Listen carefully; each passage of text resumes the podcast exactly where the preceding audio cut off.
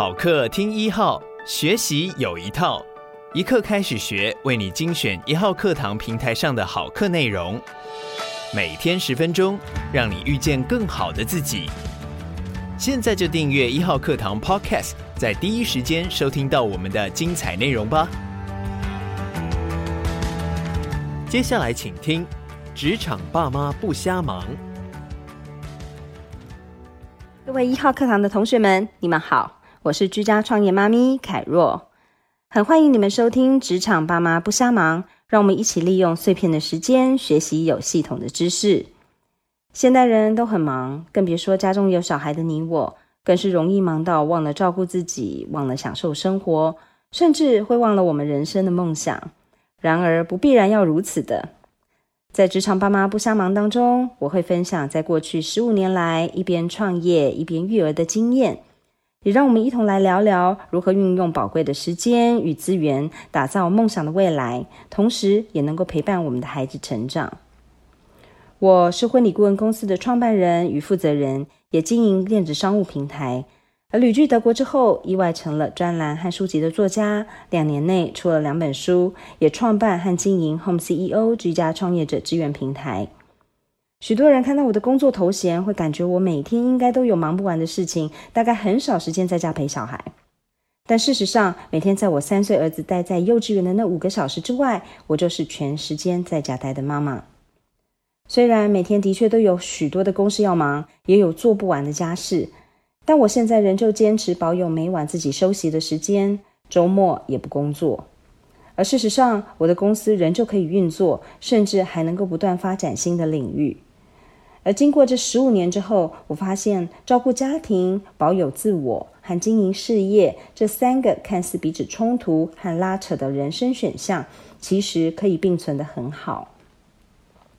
二零零三年，我在怀着大女儿的时候开始创业，到现在已经超过十五年了。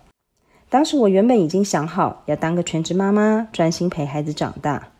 没想到真正辞掉工作之后啊，我才发现自己的财务状况糟到不行。我必须住在妈妈的房子里，还给不起像样的房租。快要当妈的我，采买尿片的时候啊，还得要精算每一片多少钱，选择最便宜的下手，这让我非常的害怕。全职陪孩子当然是件好事，也满足了我的人生梦想。然而，没办法给孩子好日子的这种担忧，让我开始思考是不是该多做一点什么。而当时不流行弹性工时，在家工作，如果要选择多一点时间陪孩子，我就得要牺牲收入。唯一能够选择的，似乎就是走上居家创业这条路。所以我在自己家的角落，用着老桌子、二手电脑。和一台和妈妈借来的传真机兼电话，就这样开始了自己的创业人生。一边育儿一边工作，这样的生活十五年来没有停止过。常有人问我，创业不会牺牲家庭吗？你每天事情这么多，怎么做得完呢？你还会有时间留给自己吗？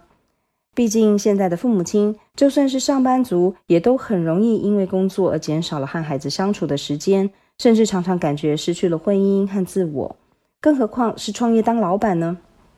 但事实上的确是做得到的，需要一些坚持、很多调整和很实际的做法。